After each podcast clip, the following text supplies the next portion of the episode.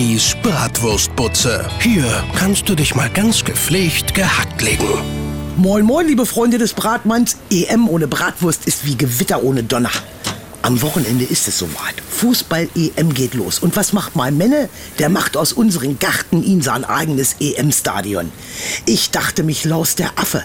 Da hat er doch mal einen Kräutergarten runtergetrampelt, teilweise Kräuter rausgerissen, weil er da unbedingt die Torwand hinstellen will. Er dachte, das war Unkraut. Ja, nee, ist klar.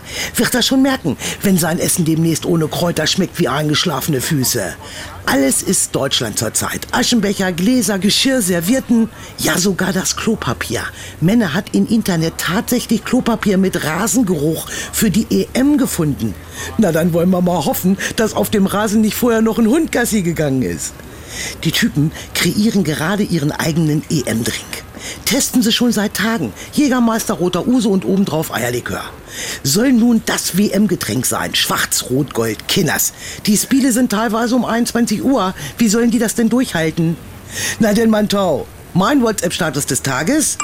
Was macht ein Holländer, nachdem die Niederlande die Fußball-Europameisterschaft gewonnen haben?